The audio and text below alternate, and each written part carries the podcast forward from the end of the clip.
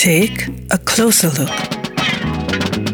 Musiker, Bands und Künstler im Portrait auf 98.3 Superfly.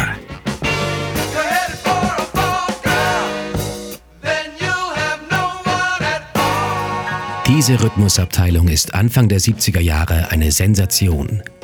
Sie gehört zur Band Tower of Power, die damit zum Miterfinder des Funk werden. Drummer David Garibaldi mit seinen raffinierten Beats und Rocco Prestias am Bass prägen den Sound der 1968 gegründeten Band. Bekannt ist sie aber auch durch ihre Bläsersektion, angeführt von Bandgründer und Saxophonist Emilio Castello.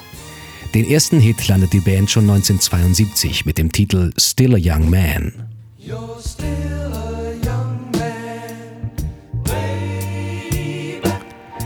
Die wichtigste Platte der Band ist aber die schlicht Tower of Power betitelte aus dem Jahr 1973.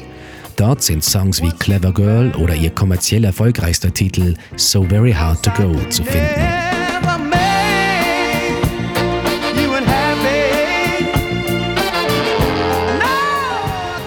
Auch ein absoluter Klassiker des Funk ist auf dieser Scheibe zu finden, nämlich What is Hip.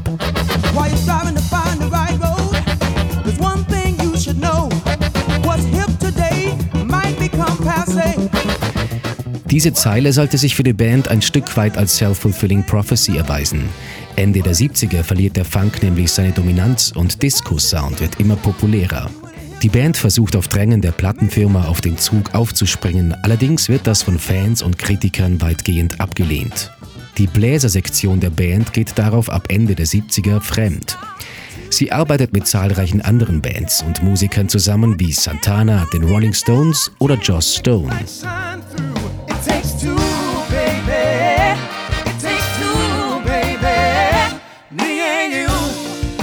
Die Besetzung der Band hat in den vergangenen 46 Jahren immer wieder gewechselt. Auch die Rhythmusabteilung hat sich zwischendurch verändert. Seit einigen Jahren sind Drummer Garibaldi und Bassist Prestia aber wieder zurück und versorgen die Band mit einer Menge Live-Energie. Aus der Superfly-Redaktion Johannes Romberg. 98.3 Superfly. Danke, Johannes. Wer den heimlichen Erfindern des Funk bei der Arbeit zusehen will, kann das bald in Wien tun. Sie gastieren am 13. Dezember in der Otterkringer Brauerei. Vorverkaufskarten gibt's auf Ö-Ticket.